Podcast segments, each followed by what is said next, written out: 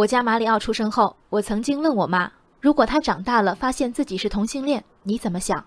孩子姥姥毕竟受过高等教育，脸上浮现复杂神情，斟酌后还是叹气道：“那总归是个遗憾。”这两天带马里奥在小区儿童设施上玩，旁边两位妈妈在交流附近托儿所的外教课。一位妈妈问另一位：“是哪里的外教？是黑人还是白人？”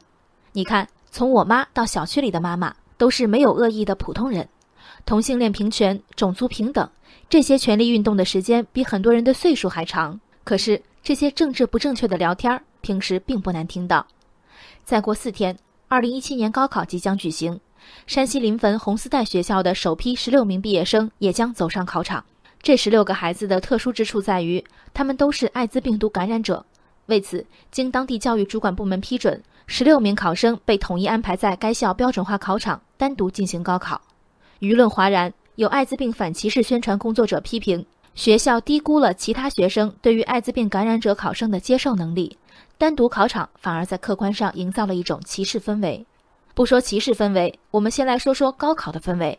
看下面几个新闻标题：父亲因儿子高考要安静砍伤吵闹邻居；隔壁装修冲马桶就报警；高考考生家长也是很拼；多地限家长堵车互考英语听力考试。这就是高考的氛围，普天之下，高考最大。对于普通家庭来说，这是孩子一生中最重要也最可能改变命运的一场考试，不容任何细微的干扰和差池。社会对此又是什么态度？听听：合肥高考送考车辆轻微违法可免罚；镇江高考期间相关车辆轻微交通违法先放行。一场考试背负四十年的全家重视、全民宽容。面对十六名艾滋病考生，突然要求孩子和家长们变得科学理性，现实吗？临汾红丝带学校校长郭小平说：“设立单独考场的初衷是，学校多年来一直接收艾滋病感染者，外界志愿者对孩子们比较熟悉，包括一些高中生。万一在同场考试被人认出来，可能会给其他考生带来恐慌和害怕，这种情绪也会反过来影响自己学校的孩子。”这话简直说到了高考生家长的心坎里。草木皆兵的考场上，风扇噪音是变数，监考老师走动是变数，同考场的艾滋病感染者当然也是变数。反歧视是一种正确，但恐慌更是一种客观存在。艾滋病反歧视宣传道阻且长。我相信，如果让这十六名不幸的孩子在假期里与同龄正常孩子朝夕相处，这些家庭并非铁石心肠。